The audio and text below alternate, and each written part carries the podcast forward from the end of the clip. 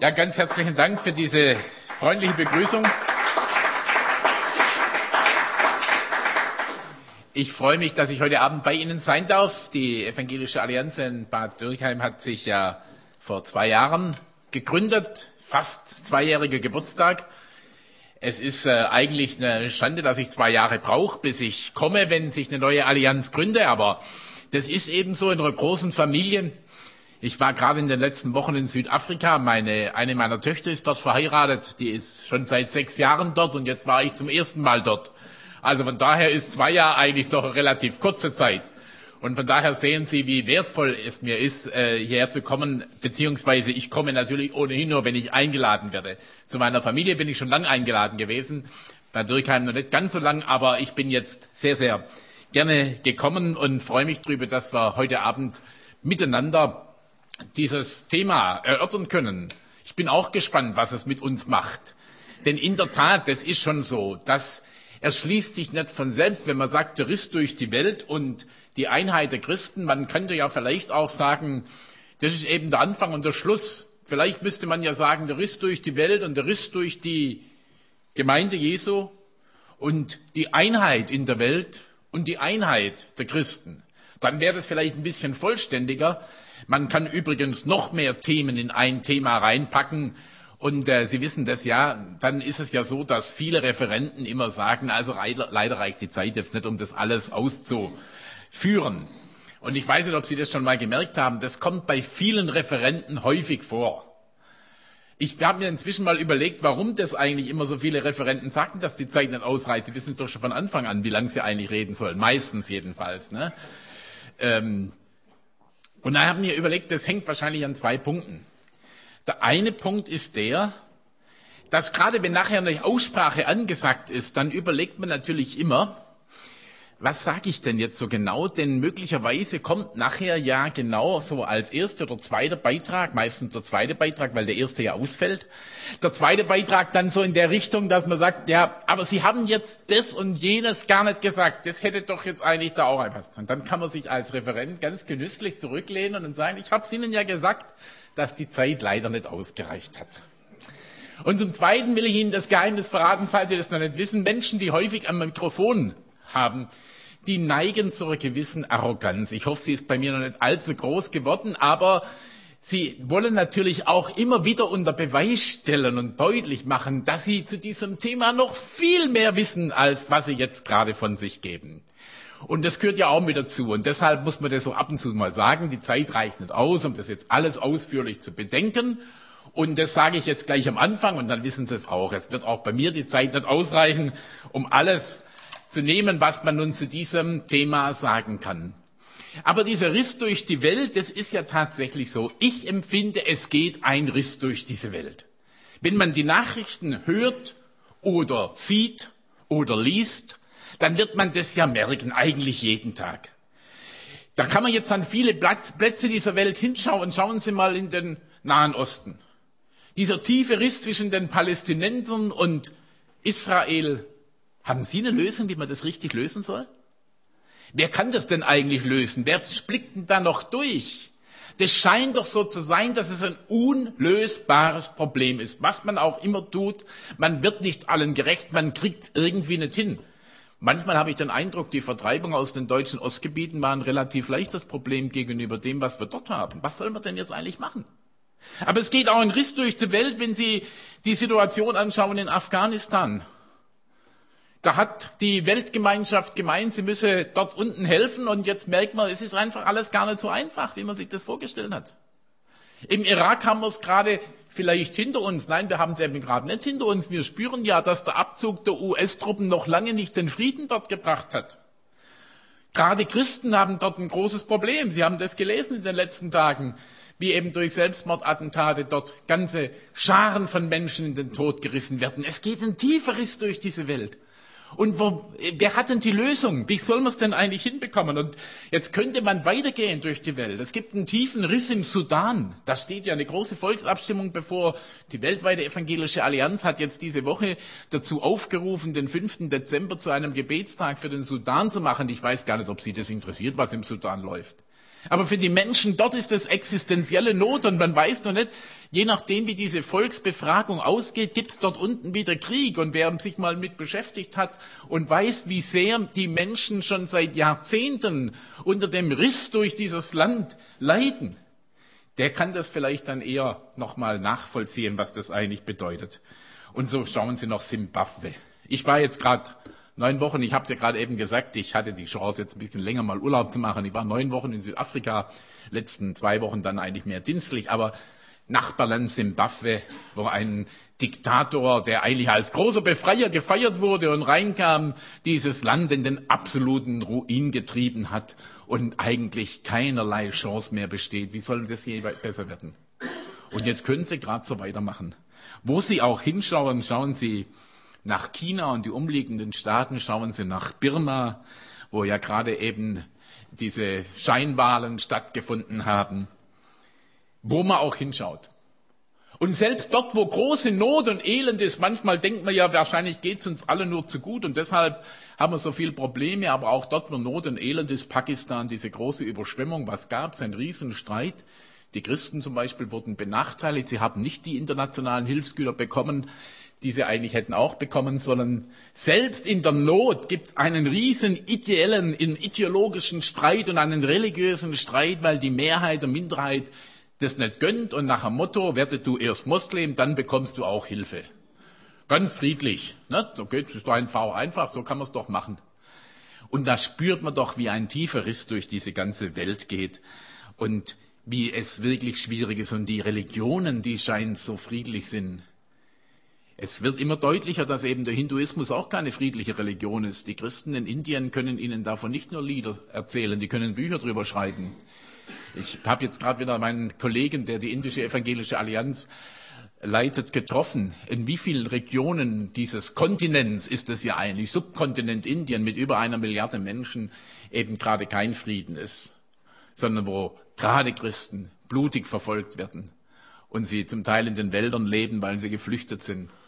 Oder ich denke an jenen Bischof aus Nigeria, den ich jetzt gerade dort in Kapstadt auch getroffen habe, dann der erzählt hat, wie eines Tages Moslems in sein Haus eingedrungen sind. Sie wollten ihn eigentlich erwischen, er war aber nicht da und dann haben sie seine Frau so drangsaliert und traktiert, dass sie inzwischen erblindet ist. Und nach einigen Tagen kamen sie wieder zurück, da war er dann da und dann haben sie ihm klargemacht, wenn er jetzt nicht seinem Glauben abschwört, dann werden sie ihn umbringen.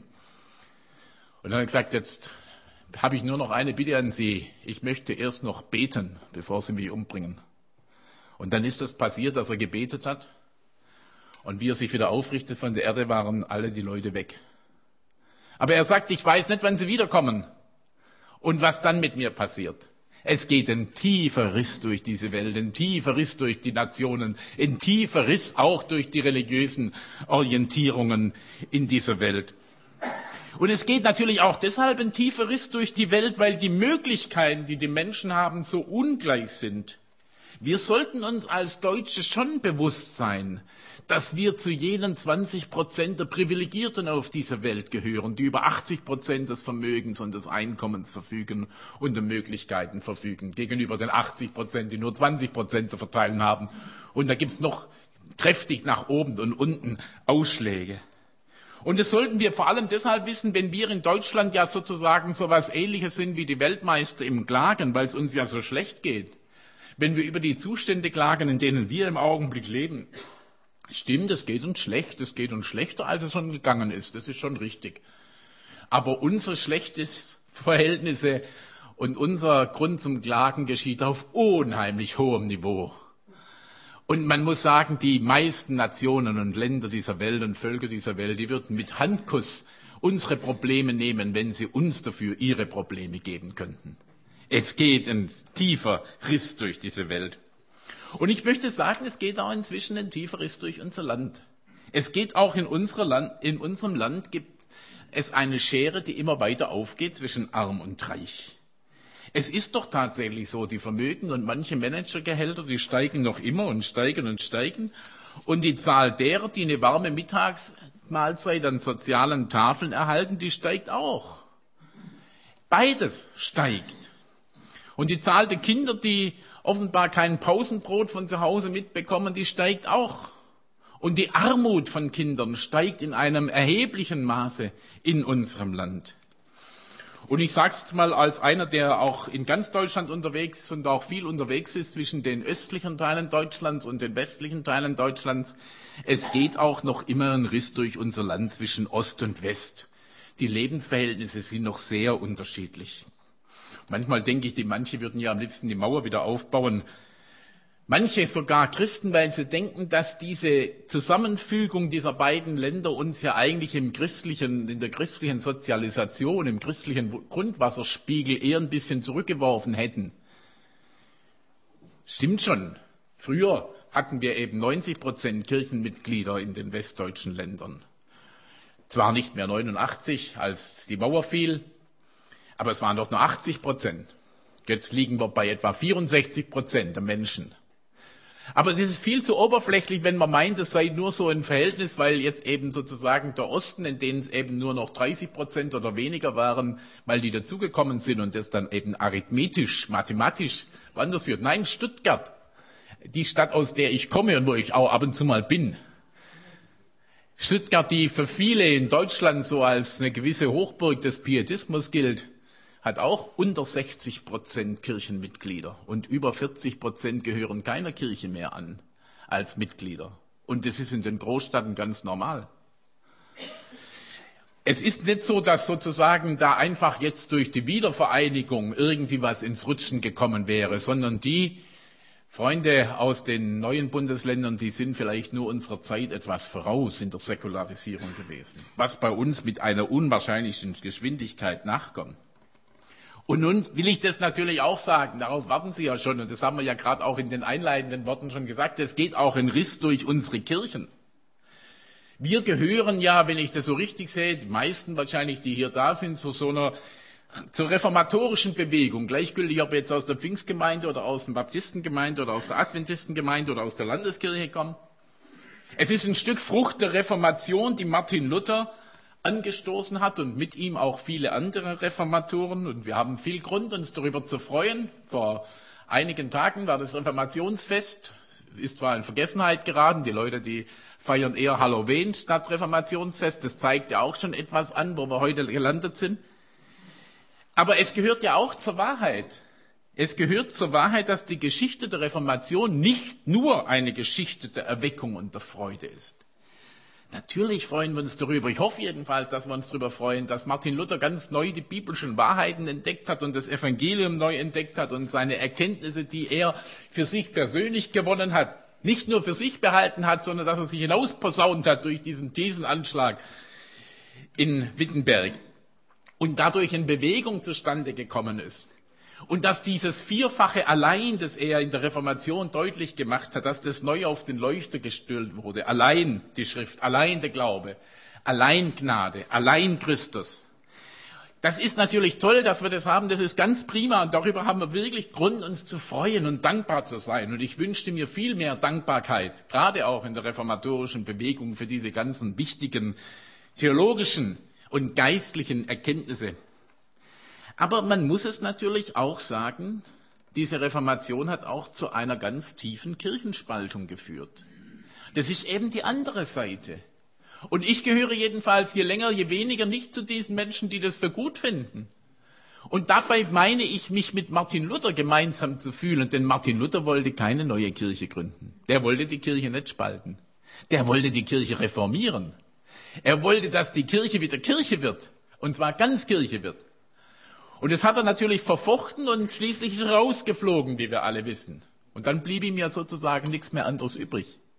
Und ähnliches hat sich in der Kirchengeschichte oft zugetragen. Schon vor Martin Luther, aber auch später. Auch dann etwa zwischen Lutheranern und ich nenne jetzt mal Mennoniten, weil ja gerade im Sommer bei der Tagung des Lutherischen Weltbunds in Stuttgart endlich mal auch die Lutheraner ein Bußbekenntnis abgelegt haben und eine versöhnende Geste gegenüber den Mennoniten gegeben haben, weil sie sie ja wirklich in vielen Jahrzehnten verfolgt haben. Und ich nenne jetzt einfach mal die Mennoniten, aber natürlich auch andere, die in dieser Täufertradition drin sind, die ja davon eigentlich mindestens indirekt betroffen sind. Es ist immer wieder so gewesen, dass Menschen entweder eine Reformation anstoßen wollten und nicht durchgekommen sind und dann rausgeflogen sind, weil man die Kritik nicht ertragen hat. Es gab aber auch die Situation, dass Menschen ihre Erkenntnisse so vertreten haben, dass es vielleicht gar nicht anders ging oder dass sie gesagt haben, diese Kirche, die ist sowieso nicht zur Reformation fähig, also machen wir lieber unseren eigenen Stall und gehen wir auf unsere eigene Sache zu. Und deshalb möchte ich ganz offen und direkt sagen, keine Kirchen- oder Gemeindespaltung geschieht ohne Schuld. Ich will jetzt nicht Schuld verteilen. Ich hoffe, das ist schon deutlich geworden. Ich will nicht Schuld verteilen und sagen, die einen sind es oder die anderen, sondern entweder sind es diejenigen, die ihre falsche Vorstellungen von Kirche und Gemeinde nicht aufgeben wollen, oder es sind auch solche, die ihre eigenen Vorstellungen für so wichtig nehmen, dass sie darüber es zum Bruch kommen lassen. Und das ist ganz schwierig, das vor allem, wenn man gar nicht beteiligt ist, dann zu werten. Es gibt auch schon eine ganze Portion Eigensinnigkeit und manchmal nach Arroganz, nach dem Motto, ich weiß es eben doch immer noch mal ein bisschen besser als die anderen. Es geht auch ein Riss durch unsere Kirchen. Und ich habe immer wieder den Eindruck, dass dieser Riss dann natürlich verstärkt wird, wenn etwa die katholische Kirche wieder mal zum Ausdruck bringt, dass die reformatorischen Kirchen nicht im Vollsinn Kirche seien. Ja, die Einheit der Kirchen liegt in nebulöser Ferne. Oder müsste man sagen, sie liegt Jahrtausende zurück? Sie liegt hinter uns? Und die Einheit wird wahrscheinlich erst wieder in der Ewigkeit Gottes erlebbar und erfahrbar. Denn nicht erst in unseren Tagen ist das Thema der Einheit der Christen ein Thema, sondern das war schon immer ein Thema. Die ganze Kirchengeschichte ist voll von Streit unter den Christen und Kirchen, Zertrennungen und Spaltungen. Ich arbeite ja nun für die Evangelische Allianz, die sich, wie das Wort Allianz natürlich schon sagt, als eine Einheitsbewegung, eine Zusammenarbeitsbewegung versteht. Als ich mich zum ersten Mal vor Jahrzehnten mit der Geschichte der Evangelischen Allianz beschäftigt habe, die 1846 in London gegründet wurde, ist auch schon ein paar Tage her, ich war damals auch nicht dabei, das war, damals habe ich mich dann mit beschäftigt und habe festgestellt, da waren Christen aus 52 verschiedenen Denominationen und Konfessionen beieinander. Wenn ich die Aufgabe gehabt hätte, die aufzuzählen, wäre ich nicht durchgekommen. Ich wäre glatt durchgefallen, denn auf mehr als 15 hätte ich es wahrscheinlich gar nicht gebracht. Ich weiß gar nicht, was es sind. Schon 1846. Als ich dann Jahrzehnte später, nämlich im Jahr 1988 bei der Deutschen Evangelischen Allianz meinen Dienst beginnen durfte und mich intensiver mit der Geschichte auch der Christenheit nochmal befasst habe, dann habe ich zur Kenntnis nehmen müssen, dass die Religionssoziologen davon reden, dass es inzwischen 21.000 christliche Kirchen und Konfessionen und Denominationen gibt auf der Welt. Da muss man natürlich gar nicht mehr anfangen, da kommt man sowieso nicht drauf, wie viele das sind. Aber nicht genug, das war 1988, jetzt drehen wir 2010 und jetzt sagt uns der Vorsitzende der Arbeitsgemeinschaft Christliche Kirchen in Deutschland, der Bischof Weber, weil er das hoffentlich gut recherchiert hat, Inzwischen gibt es auf der Welt 38.000 verschiedene christliche Konfessionen und Denominationen. Lassen Sie mich mal ein bisschen polemisch sagen, wenn die Gemeinde so schnell wachsen würde wie die Trennungen, dann wären wir schon ganz schön weit vorangekommen. In den Trennungen sind wir sehr viel schneller als im Wachstum der Gemeinde, obwohl in anderen Ländern und Nationen und Kontinenten dieser Welt die Gemeinde Jesu ja wirklich wächst. Das ist ja glücklicherweise nicht überall so wie bei uns in Deutschland und bei uns in Europa. Aber ich denke, es ist schon auch bedrückend, wenn man das weiß. Wobei immer ja die Frage ist, wie man mit solcher Tatsache umgeht. Ich will Ihnen sagen, wie ich damit umgehe. Ein Punkt jedenfalls mal schon vorweg. Ich habe erkannt, wenn es 38.000 verschiedene christliche Denominationen und Konfessionen gibt, dann kann der schwäbische Altpietismus, von dem ich herkomme, nicht alleine im Vollbesitz der wirklich theologischen Wahrheit sein. Sondern dann muss es vielleicht doch sein, dass unter den 37.999 anderen Denominationen auch irgendwo mal noch eine Erkenntnis ist, die die Altpietisten in Württemberg noch nicht haben. Es, ich, das glaube ich einfach nimmer, dass unser Herr das so verteilt hat, dass ein paar Leute die ganze Weisheit haben und alle andere falsch liegen. Das kann nicht sein. Insofern kann so eine Situation auch zunächst mal demütig machen. Und auch neugierig drauf machen. Neugierig drauf, was haben denn die anderen von Jesus her erfahren? Welche Geschichte haben andere denn mit Gott erlebt? Und sozusagen, dass ich nicht immer mit dem Seziermesser der Kritik, da sind wir Deutschen ja wirklich auch sehr gut, an, dran gehe und sagen, was da alles verkehrt ist, sondern dass ich erstmal frage, welche Geschichte hat Gott mit diesen Menschen und mit diesen Nationen und mit diesen Kulturen gemacht und wie hat er die Menschen dort zum Glauben gerufen, wenn sie denn jetzt christliche Kirche sind und christliche Konfession oder Denomination. Aber trotzdem fragt man natürlich, hat unser Herr das eigentlich gewollt, dass es 38.000 verschiedene Kirchen und Denominationen gibt? Die Frage um Wahrheit und Einheit in der Gemeinde Jesu ist von Anfang an ziemlich stark. Ich lese gerade in meiner persönlichen stillen Zeit mal wieder die Apostelgeschichte. Da bin ich jetzt gerade angekommen. Ich habe in den letzten Wochen mal wieder die ganze Bibel versucht durchzulesen, das Alte Testament durch und dann habe ich mich nach einem Neuen gesehnt. Wenn man nur das Alte Testament hätte, dann könnte man auch den Glauben verlieren, sage ich mal ganz offen. Man braucht auch das Neue Testament. Und jetzt die Apostelgeschichte. Lesen Sie mal die zwei. Ich bin jetzt gerade beim Kapitel 20 angekommen. Das geht, da geht's morgen weiter. Die ersten 19, gestern und heute mal. Und das nochmal sehen in der Geschichte. Wie ging das eigentlich mit der Gemeinde Jesu am Anfang ihres Wesens? Und da sieht man natürlich schon, die Gemeinde Jesu war von Anfang an natürlich auch immer gefährdet. Ob die Einheit durchhält oder ob sie nicht durchhält, das war nicht so ganz sicher.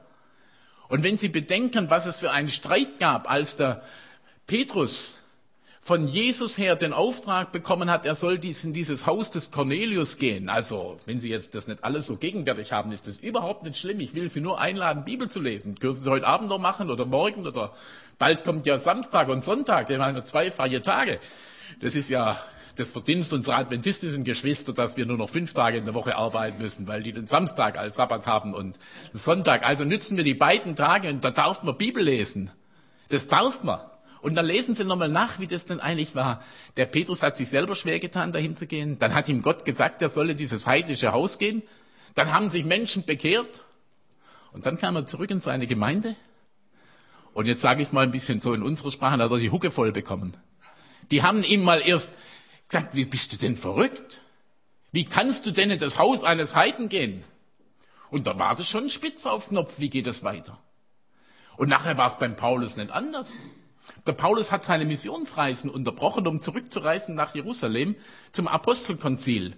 Die große internationale christliche Versammlung, die erste nach dem Pfingstfest sozusagen. Apostelgeschichte 15 können Sie es nochmal nachlesen, wo er sich verteidigen musste, nochmal deutlich machen musste, doch, ich bin unter die Heiden gesandt und das ging heiß her. Es steht in der Apostelgeschichte, sie haben sich heftig gestritten. Und da sind ja nur kurze Berichte drin. Der Streit ging sicher nicht nur eine Minute, wie man, nee, man braucht nicht einmal eine Minute, um das zu lesen, der Streit, sondern der ging sicher länger. Sie haben sich heftig gestritten.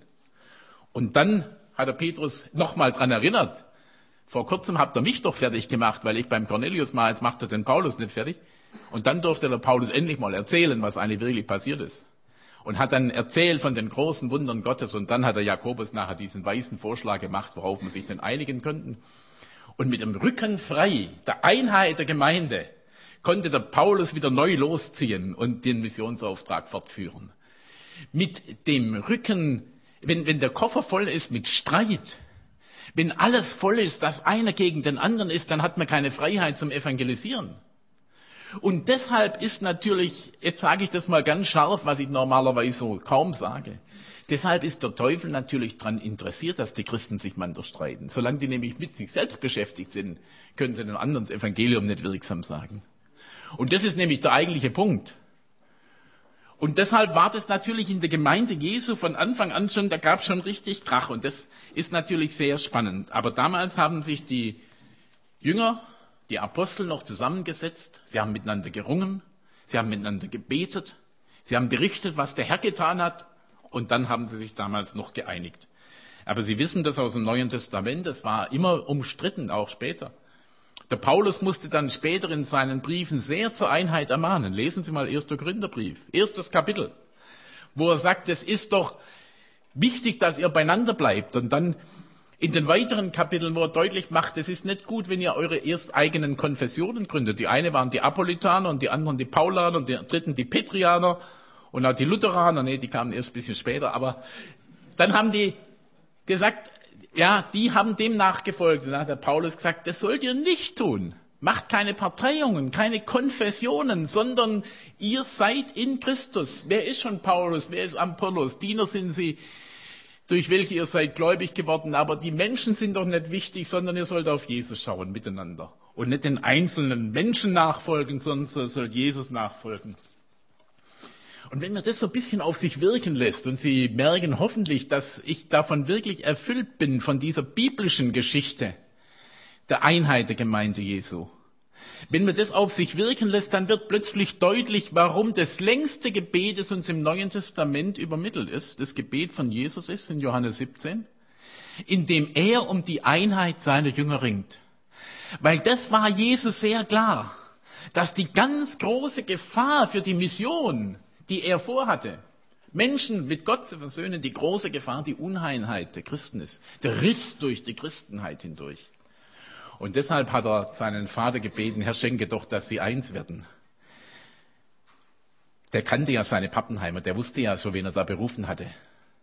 Und wir wissen das ja aus dem Neuen Testament auch. Das ist uns ja alles so schön und äh, gut berichtet, wie das so gegangen ist. Etwa als Jesus dran war, einzuziehen nach Jerusalem und die Jünger gedacht haben, jetzt wird Jesus die Herrschaft übernehmen, was haben die gemacht? Lukas 22 kann man es nachlesen, der sogenannte Randstreit unter den Jüngern. Es war ja die Frage, wer wird denn dann Vizekanzler? Ich meine, dass Jesus der Boss ist, klar, war klar. Aber wer ist Vizekanzler? Wer wird Finanzminister? Wer hat sozusagen nach ihm gleich das Sagen? Und Sie wissen, wie die Mutter von Johannes und Jakobus ja gerne wollte, dass die beiden rechts und links von ihm sitzen und das hat natürlich die anderen schon erbost.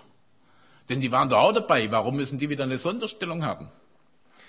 Und so ging das ja weiter bis hin zu diesem tiefen seelsorgerlichen Gespräch. In Johannes 21 ist uns das berichtet. Das Gespräch von Jesus am See Tiberias, dort mit dem Petrus wo er ihm ja eine neue Beauftragung gibt nach seinem Versagen der Verleugnung und dann sagt, weide meine Schafe, weide meine Lämmer. Und das ist ein sehr ernstes, seelsorgerliches Gespräch. Und wissen Sie, was dann kommt? Also ich sag's mal so ein Bild. Ich stelle mir vor, Sie sind im See Tiberias, Sie haben ja ein herrliches Frühstück gehabt mit Fische und Brot. Ich weiß nicht, ob das jedermanns Sache ist von uns, aber das spielt ja jetzt keine Rolle. Und dann ist Jesus mit dem Petrus ein bisschen weggelaufen und hat mit ihm dieses Gespräch geführt. Hast du mich eigentlich lieb? Hast du mich lieber als die anderen? Und tiefes seelsorgliches Gespräch. Der Petrus war sehr beschämt und hat aber die neue Beauftragung von Jesus bekommen. Und dann sieht er, wie im Windschatten von ihm plötzlich der Johannes auftaucht. Und schon wieder hat er Angst. Der Johannes könnte ihm die Schau stellen. Und was ist mit dem? Es geht doch der Petrus einen feuchten Dreck an, was mit dem ist. Das ist doch nicht sein Problem. Aber da spüren wir, wie sehr die Menschen, alle, auch die Apostel, natürlich egozentrisch gedacht haben. Und wie er die Sorge hatte, und das wusste Jesus alles, weil er die Menschen kannte. Und deshalb hat er um die Einheit seiner Jünger gebetet. Und ich denke, es tut uns gut, wenn wir diese Verse nochmal hören, was Jesus dort gesagt hat, in, gebetet hat in Johannes 17. Ich lese nur drei Verse davon, von Vers 20 an. Ich bitte aber nicht allein für sie, also für seine damaligen Jünger, sondern auch für die, die durch ihr Wort an mich glauben werden, damit sie alle eins seien. Wie du Vater in mir bist und ich in dir, so sollen auch sie in uns eins sein, damit die Welt glaube, du habest mich gesandt. Und ich habe ihnen die Herrlichkeit gegeben, die du mir gegeben hast, damit sie eins seien, wie wir eins sind. Ich in ihnen und du in mir, damit sie vollkommen eins seien und die Welt erkenne, dass du mich gesandt hast und sie liebst, wie du mich liebst. Jesus hat für die Einheit seiner Jünger gebetet. Das war für ihn die, das Mittel, um Einheit zu erreichen, weil er sagte, von selbst wird es nicht. Die natürliche Eigenschaft zur Einheit und zum Frieden, die ist bei den Jüngern so nicht vorhanden. wenn wir hineinschauen in die Gebetskammer von Jesus und spüren, wie ernst es Jesus um die Einheit seiner Jünger war, dann kann es für uns auch nicht nur für ein paar Leute wichtig sein, dass sie sich über die Einheit Gedanken machen. Wenn es Jesus so wichtig war, muss es doch uns auch wichtig sein. Wenn es Jesu Herzensanliegen war, dann muss es doch auch unser Herzensanliegen sein. Und deshalb will ich schon sagen, das Thema Einheit der Gemeinde Jesu muss Hauptthema in der Jüngerlehre sein. Das muss auch in unseren Gemeinden wieder gepredigt werden. Da muss drüber gelehrt werden.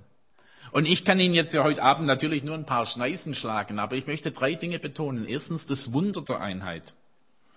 Mir ist es sehr wichtig, dass wir das nochmal neu verstehen. Jesus betet, Vater, gib dass sie so eins seien, gleich wie du, Vater, in mir und ich in dir. Die Einheit zwischen dem Vater und dem Sohn ist das Thema. Und wie sind sich die eins? Wie sind sie der Vater und der Sohn eins? Sie sind in ihrem Wesen eins. Sie sind beide Gott. Sie gehören zusammen. Man kann zwischen den Vater und den Sohn nichts dazwischen schieben. Das geht nicht.